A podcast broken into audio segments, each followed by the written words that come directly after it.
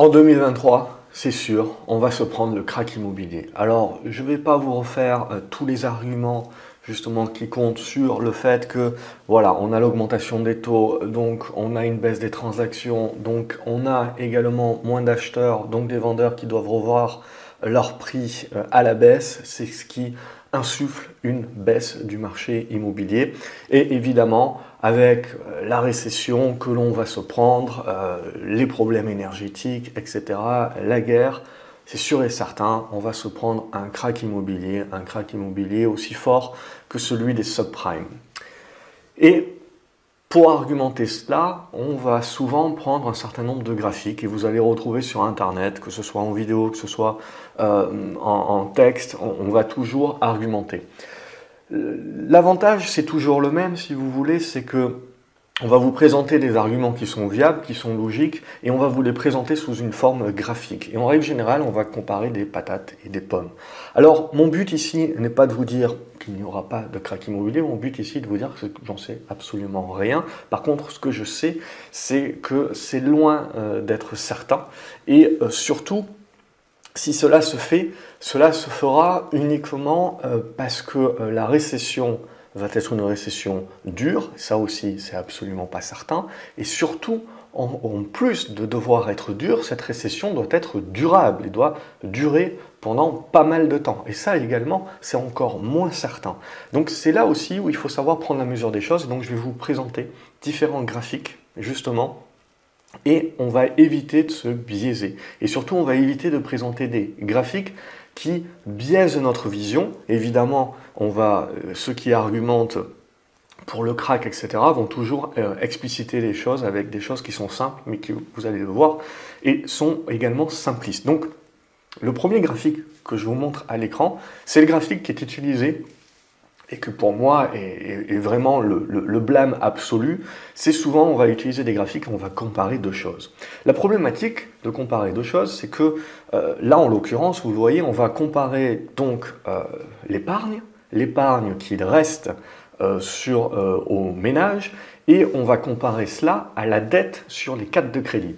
Évidemment, dès qu'on regarde ce graphique, qu'est-ce qu'on essaye de, de vous faire dire? On essaye de vous faire dire que les gens n'ont plus d'argent.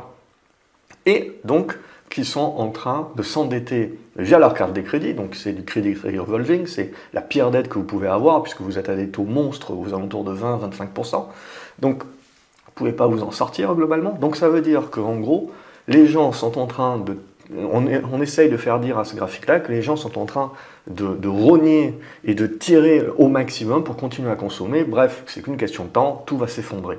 En effet, l'argumentaire est tout à fait valable. Euh, éventuellement, on, arrive vers une récession et donc on a une majorité et un plus grand nombre de gens qui commencent un petit peu à avoir du mal à joindre les deux bouts. Mais là où il faut faire attention, c'est à conclure tout de suite en disant c'est la fin du monde, on va tous mourir, ça va être le crack, ça va être la plus grosse récession de l'histoire, etc. Parce que évidemment, ce graphique, déjà, il essaye de vous comparer un niveau de, taux de crédit, c'est euh, en milliards. Donc, euh, donc ce qu'il faut, ce qui est important de dire en fait, c'est toujours l'échelle. Et donc là, on essaye de comparer quelque chose qui est un volume, donc c'est le montant total de dette des cartes de crédit, et on essaye de vous donner derrière un pourcentage qui est le taux moyen d'épargne. Donc ça, c'est quelque chose qui est très important parce que tout de suite, dès que vous présentez les choses comme ceci sur ce graphique-là, ben, ça va aider celui qui a l'argument de vous dire il y a quelque chose qui va vraiment pas bien, euh, de par cette photo-là. Et ça, vous allez le retrouver énormément dans tous les graphiques qu'on va trouver. Donc toujours, essayez d'avoir un esprit un petit peu contrarien dans les choses qu'on vous présente. Essayez de vous dire, ok, qu'est-ce qu'on est en train de, regarder? Est-ce qu'on compare des pommes et des patates? Est-ce que sur mon abscisse et mon ordonnée, euh, on fait en sorte de, m'envoyer une illusion d'optique?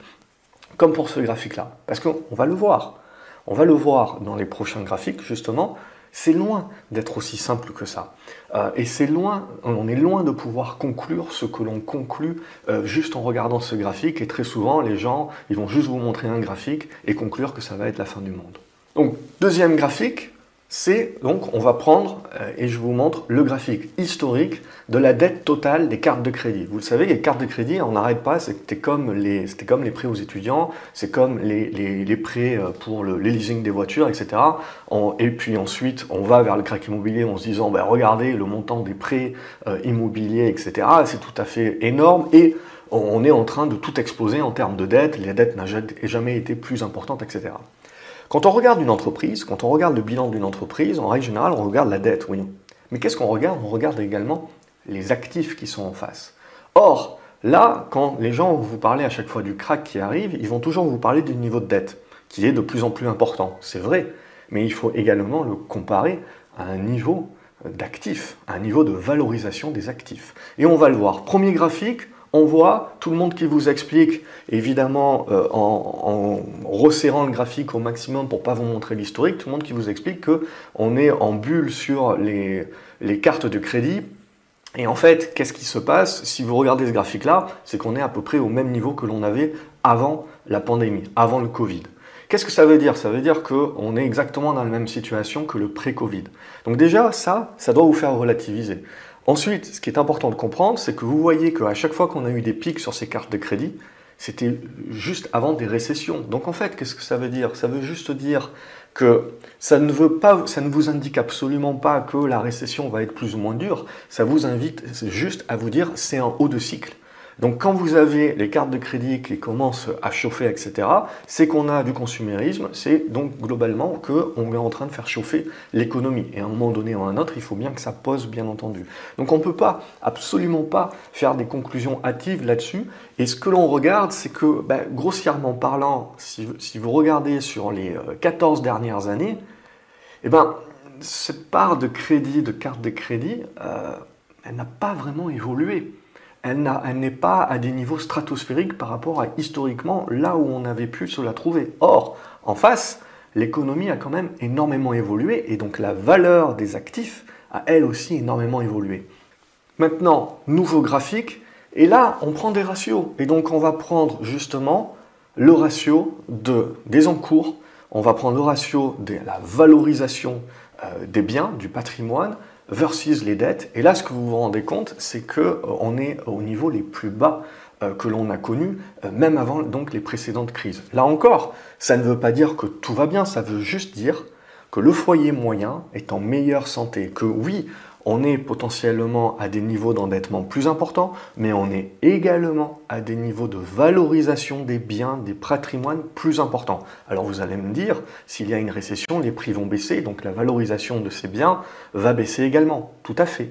Mais on a un tel différentiel aujourd'hui entre les dettes et les actifs qu'on n'est pas euh, dans euh, des problématiques justement où on se retrouve à devoir euh, vendre et à avoir du collatéral et à devoir vendre à perte. Non, on est sur des niveaux d'actifs qui sont très importants. Maintenant, prenons l'épargne de ces ménages. Vous l'avez vu dans le premier graphique pour vous dire que les gens n'ont plus d'épargne, etc. Ce qui est important de comprendre, c'est qu'il y a toujours énormément d'épargne et il y a plus d'épargne qu'avant le Covid. Donc c'est ça qui est aussi important, c'est de comparer ce qui est comparable et de bien prendre en compte que le Covid est une situation exceptionnelle, que les banques centrales, les gouvernements ont réagi de manière exceptionnelle et que les ménages également ont réagi de manière exceptionnelle. Et que ce qu'on est en train de faire, surtout actuellement, c'est de corriger ce côté exceptionnel et donc de revenir au monde d'avant, de revenir au niveau que l'on avait avant. Donc c'est avant de broyer du noir et de se dire qu'on va se prendre la plus grosse récession de l'histoire, le plus gros crack immobilier de l'histoire, il faut d'abord comprendre qu'on est surtout en train de revenir à la normalité. Que la normalité, c'est pas ce qui s'est passé en 2020-2021 avec l'augmentation des prix, euh, avec les différentes bulles. La normalité, finalement, c'est ce qui est en train de se passer maintenant. On est en train de revenir à la normalité. Donc ce n'est pas, pour moi, on n'est pas en train d'aller vers le crack, on est en train d'aller vers un dégonflement de quelque chose qui était anormal, et donc de revenir au niveau de pré-pandémie. Et donc ce que l'on a également sur ce graphique ici, c'est bien de constater que même si les niveaux d'épargne ne cessent de baisser, comme on l'a vu sur les précédents graphiques, ces niveaux d'épargne restent quand même très importants et à des records. Alors bien entendu, vous allez me dire, euh, on a quelque part une loi de Pareto, c'est-à-dire que c'est, entre guillemets, les plus aisés qui ont toujours des gros niveaux d'épargne et les moins aisés, évidemment, qui ont moins de niveaux d'épargne. Donc on va regarder maintenant un petit peu, parce que quand on parle du crack immobilier, évidemment, on parle de la santé et euh, du bilan de la majorité des emprunteurs. Donc regardons ce graphique. Ce graphique ici, il vous montre bien, en comparant des pommes et des pommes, c'est-à-dire on compare à chaque fois quelle est la valorisation du patrimoine global de l'immobilier et quelle est la dette globale des emprunts immobiliers. Et donc, quand on va vous montrer que la partie de dette, on va vous dire, ben, vous voyez, on est bien au-delà des niveaux de 2008, donc, oh mon Dieu, ça va être pire que les subprimes, évidemment, mais la conclusion également, c'est regarder la valorisation du patrimoine qui a été bel et bien, elle aussi, démultipliée et bien plus fortement que les niveaux d'endettement. Alors, comme je vous l'ai dit, évidemment, si on a une baisse des prix, on peut s'attendre euh, évidemment à la valorisation de ces patrimoines-là qui baisserait. Mais regardez le différentiel entre la dette et les biens et regardez euh, surtout le différentiel que l'on pouvait avoir euh, à l'époque des subprimes. Mais ce n'est pas tout. Sur ce graphique-là, vous avez toute la dette qui est départagée, donc entre les prêts immobiliers qui sont la majorité, bien entendu, les prêts de voitures, d'étudiants et de cartes de crédit. Donc là, vous remarquez tout de suite et on relativise quand on nous parle un petit peu de l'endettement et de la crise des cartes de crédit. Déjà, on a montré que ce n'était pas pire qu'avant et ensuite, on démontre que dans la part globale de l'endettement des ménages, ce n'est pas une part non plus qui est stratosphérique. Euh, donc, ce qui est important de retenir ici, c'est que les niveaux d'endettement montent, on l'a vu, mais précédemment, comme on l'a vu aussi, les niveaux de valorisation d'actifs monte aussi. Donc on n'est pas dans une situation complètement malsaine non plus, puisqu'on a quand même en face de la dette qui augmente, des actifs qui augmentent aussi. Donc ce graphique, il est surtout là pour constater que même si on a une dette qui augmente, en fait, les ratios euh, d'endettement entre les différentes parties, et surtout tout ce qu'on nous ramène et qu'on nous rabâche entre les prêts étudiants, les prêts de voiture et les cartes de crédit, c'est quand même toujours les mêmes niveaux relativement. Donc on, le voit, c'est essentiellement les prêts immobiliers qui ont augmenté, mais aussi parce que eh ben, les maisons valent plus cher, donc vous avez besoin de plus de dettes. Donc c'est ça qui est important à retenir, c'est que quand vous voyez des niveaux de dette, quand vous parle de niveau d'endettement à des niveaux records, très bien, mais comparons également au niveau record de la valorisation des actifs. Et ce, même si en effet nous avons une récession et une baisse des prix, vous constatez qu'il faudra véritablement un vrai crack et une vraie dépression économique pendant de nombreuses années avant qu'on se retrouve dans une situation très difficile avec des niveaux d'endettement qui ne sont pas soutenables vis-à-vis euh, de l'épargne des ménages, des revenus des ménages et donc surtout de la valorisation des biens. Puisque pour qu'il y ait crack, il faut surtout en fait, si vous voulez, que même quand vous vendiez le bien pour essayer de vous rembourser le crédit, ben vous n'ayez pas assez pour rembourser le crédit. C'est là où vous avez le crack. Donc regardons, alors c'est une stat américaine, mais regardons un petit peu les prix. Donc évidemment, on va vous parler actuellement que les prix immobiliers baissent. Alors les prix immobiliers baissent en moyenne de 1, 2, 3% et jusqu'à 10% dans, certaines villes, voire, voire plus. Évidemment, je fais ici une généralité, il y a toujours un marché immobilier dans le marché immobilier, donc c'est une question de localisation, c'est une question de bien, bref, on prend les stats générales. Mais ce qui est important dans ce graphique ici, c'est que ça vous donne également non seulement le niveau de baisse de l'immobilier. Et là où il va falloir faire attention, c'est que tout le monde va vous parler que l'immobilier baisse par rapport au début de l'année ou par rapport au prix de l'an dernier. Or, ce sont des prix qui étaient déjà en bulle et comme je vous ai dit, d'une situation exceptionnelle. Ce qu'il faut comparer, c'est où on en est au niveau des prix par rapport à avant la pandémie. Et donc, ce que l'on constate, c'est que essentiellement, qu'est-ce qu'on est en train de faire, même si demain les prix immobiliers devaient baisser de 10, 15, 20%, c'est qu'on est tout simplement en train de revenir au monde d'avant à la nouvelle normalité, euh, ce qui était la normalité d'avant. Donc en fait, on est juste en train de corriger les excès de 2020-2021. C'est ça qui est important de comprendre derrière le oh mon Dieu, on va tous mourir de la récession et du crack immobilier. En fait, on est juste en train de dégonfler la bulle qu'on a construite avec la pandémie, puisqu'on a refusé de payer euh, un impact euh, on a refusé justement à ce que les gens payent l'impact économique et on a compensé. Or, évidemment, en fait, on ne fait que euh, repousser le moment où on va le payer et on va le payer au fur et à mesure plutôt qu'en one shot. Donc ça, c'est ça aussi qui est important de comprendre, c'est que ce qu'il faut comprendre, même si les prix immobiliers baissent, avant de paniquer, c'est que, je veux dire, avant qu'on revienne au niveau de 2019, vous avez des marges de prix euh, immobiliers qui peuvent baisser de 10, 15, 20%, sans pour autant qu'on revienne à, des niveaux qui sont des niveaux de crack. Non, on reviendrait à des niveaux de 2019. Donc il faut là aussi relativiser, c'est ça qui est aussi important. L'autre chose qu'il faut relativiser aussi, c'est que les subprimes, quand même, ça a servi de leçon. C'est-à-dire que ce qu'il faut bien comprendre, c'est que les marchés immobiliers qui vont le plus souffrir sont essentiellement des marchés immobiliers qui font appel au crédit, mais euh, à taux variable. Euh, les marchés qui souffrent le moins sont des marchés immobiliers où soit vous avez une large partie des gens qui sont déjà propriétaires, et c'est le cas en France, et c'est également, vous le voyez sur ce chart ici, de plus en plus le cas aux États-Unis, ou de personnes qui n'ont plus beaucoup de tranches à payer qui ne sont pas euh, à des niveaux de risque. C'est ça aussi qui est important. Alors, je n'ai pas le chart ici, mais ce qu'il faut bien se dire, c'est que la santé financière aujourd'hui euh, des foyers, qu'ils soient américains et français, est en bien meilleure posture que celle dans laquelle ils étaient euh, à la veille de la crise des subprimes en 2007. Ce qui veut dire que peut, il ne faut pas écarter l'idée que les prix immobiliers ne peuvent pas se cracher, mais comme je vous ai dit, même s'il baisse, même s'il baisse fortement, ça ne serait qu'un retour au niveau de prix de 2019, donc euh, à la normalité. Et même si on devait euh, baisser davantage, ça voudrait dire qu'il faudrait en fait une récession très très dure et surtout durable, qui dure pendant très longtemps pour que justement la santé financière des foyers qui est au-dessus de ce qu'on avait connu en 2007 euh, soit complètement résorbée et on se retrouve avec des problématiques de collatéral, etc. Et ça, je veux dire, ça ne se fera pas du jour au lendemain. La santé euh, économique ne va pas se dégrader comme ça du jour au lendemain et surtout, il faudra qu'elle se dégrade d'une manière assez forte et euh, durable. Donc ça aussi, je veux dire, on ne va pas mettre notre main à couper là-dessus. Euh, et euh, je, pars du, je pars du principe que donc ça fait quand même beaucoup d'éléments, et surtout beaucoup d'éléments qui sont dans un futur, non pas 2023, mais bien au-delà, avant de se dire que le marché immobilier est complètement foutu. Donc ce qu'il faut se rappeler également, c'est que même les Américains ont quand même retenu la leçon des subprimes et vous avez une grande, de plus en plus, une grande majorité des foyers américains qui soit sont à taux variable mais ont une santé bilancielle euh, qui est bien plus importante qu'avant euh, les subprimes. Donc il y a de moins en moins de vrais subprimes. Euh, et également, on a beaucoup plus de propriétaires. Et également, nous l'oublions pas, on a beaucoup de personnes qui ont sécurisé leur taux à taux fixe et qui sont aujourd'hui en sortie de crise Covid à du 3 ou 4%, même si évidemment on va vous diffuser que les taux actuellement sont montés entre 5 et 6%.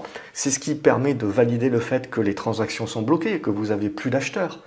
Mais entre un marché qui est bloqué, où on n'a plus suffisamment d'acheteurs, et donc où les prix baissent un petit peu à la marge parce qu'on a toujours des vendeurs qui sont, qui sont un petit peu à, à l'agonie et qui vont baisser leur prix parce qu'ils veulent vendre, mais on n'est pas encore dans un marché qui est en mode panique, où on est à vendre à n'importe quel prix, parce qu'il faut qu'on puisse rembourser la dette, et même si on arrive à vendre, on n'arrive pas à rembourser la dette. Voilà, ça, c'est des marchés un petit peu avec du collatéral, c'est des marchés qui s'effondrent, c'est des marchés de crack, de crise. Euh, on n'en est absolument pas là aujourd'hui. On est aujourd'hui à une stagnation, il y a une baisse des prix qui est un dégonflement, je dirais, normal, sain à ce stade-là, par rapport à la bulle qui a été auto-créée pendant la crise du Covid. Donc pour conclure cette vidéo, le pire n'est jamais certain. Regardez ce graphique-là. Tout ce que ça nous montre aujourd'hui, c'est que les pays qui sont les plus impactés sont les pays où vous avez la plus large partie de la population qui achète à taux variable. Et surtout, ce que ça nous démontre, c'est qu'en fait, on est surtout en train de dégonfler les prix qui ont été causés par la bulle euh, du Covid. Et donc, il faut bien comprendre qu'on a une marge encore d'appréciation avant de pouvoir euh, constater qu'on est vraiment dans un marché dépressif. Il ne faut pas oublier que dans l'Occident, euh, le marché immobilier représente quand même 20 à 30% du PIB. Donc, il ne faut pas oublier également euh, l'impact d'une stagnation des prix ou d'une baisse des prix et en tout cas de moindres transactions sur in fine le PIB. Ça peut être le serpent qui se mord la queue, c'est-à-dire que bah, du coup il faut dégraisser et euh, l'immobilier c'est énormément d'emplois, etc. Et ainsi de suite. Mais comme je vous ai dit euh, tout au long de, cette vidéo, il faut rentrer dans une récession dure pendant quand même longtemps avant de de, dégrader finalement les conditions dans lesquelles on est, qui sont aujourd'hui, on est en train de rentrer potentiellement dans une récession et dans une crise des prix immobilières, mais avec finalement la meilleure santé la meilleure qualité que précédemment euh, au travers de l'histoire dans toutes les précédentes euh, crises immobilières dans lesquelles on a pu rentrer. Donc ça ne veut pas dire que ça va bien se passer, ça veut juste dire qu'il va falloir quand même un petit peu que ça dure beaucoup plus euh, longtemps et que ça soit beaucoup plus fort avant qu'on se retrouve dans des, des, proportions comme précédemment où on se retrouve justement avec, avec des niveaux de crack et en mode on vend à tout prix. N'oublions pas une chose non plus, c'est que l'immobilier, c'est du déficit de logement. C'est qu'on a beau nous parler de la démographie, on a beau nous parler des populations vieillissantes dans l'Occident et de la baisse des taux de natalité, c'est vrai, ce qui peut donc poser un certain nombre de questions sur l'immobilier. Il faut prendre en considération également que pas tous les biens immobiliers se valent, pas toutes les régions se valent, pas toutes les localités se valent, bien entendu, euh, et potentiellement une bonne localité ou une mauvaise localité aujourd'hui, dans 10 ans, dans 20 ans, dans 30 ans, c'est plus la même chose. Donc on est sur des temps extrêmement longs. Même aujourd'hui, si on parle de vieillissement de la population, il ne faut pas oublier que dans un certain nombre de pays, dont les US, la proportion aujourd'hui de 25-35 ans euh, est quand même une proportion qui est très importante et qui arrive donc en âge de se payer son premier bien immobilier. Or, on le sait, on est dans du déficit de construction et dans du déficit de biens immobiliers depuis des années. On ne rentrera pas dans le détail à savoir si c'est voulu ou pas voulu, mais toujours est-il que c'est réel. Donc ce qu'il faut bien euh, rapprocher, c'est que tout est une question d'horizon de temps. Quand vous avez peur de la baisse des prix immobiliers ou du crack, est-ce que vous pensez uniquement à 2023 Et comme on l'a vu dans cette vidéo, c'est loin d'être certain que ça va craquer. Euh, on est juste dans un retour dégonflement, retour à la, normalité. Mais si vous vous projetez à 2025-2030, on a toujours des cohortes de population aujourd'hui et un déficit de biens qui font que c'est un soutien, à condition bien entendu d'être toujours rigoureux sur la localisation.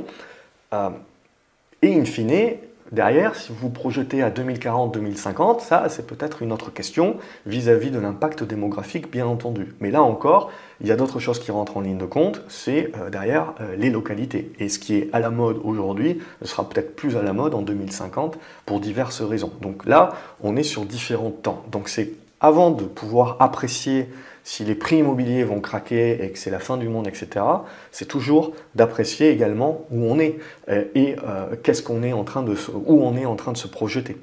Donc pour moi, aujourd'hui, s'il faut répondre à la question est-ce que les, prix immobiliers vont se cracher euh, en 2023, la réponse est non. Ils peuvent baisser, oui, mais comme on l'a vu, à la hauteur du dégonflement, de la hausse qu'ils ont connue de manière anormale et injustifié euh, d'un point de vue purement euh, économique, démographique, lié uniquement à, la baisse des taux. Et ce monde de baisse des taux, potentiellement est, révolu, mais ce sont des changements de tendance qui se font pas, ce sont des transitions qui se font pas en quelques mois, ce sont des transitions qui durent et qui sont durables. Donc c'est ça aussi qu'il faut bien comprendre. Voilà ce que je voulais euh, vous dire donc sur le marché immobilier. N'hésitez pas à partager également euh, quels sont euh, vos avis en commentaire, à vous abonner à la chaîne et à lâcher un pouce bleu si la vidéo vous a intéressé, vous a plu. Je vous retrouve quant à moi à la prochaine vidéo. Salut les graphes.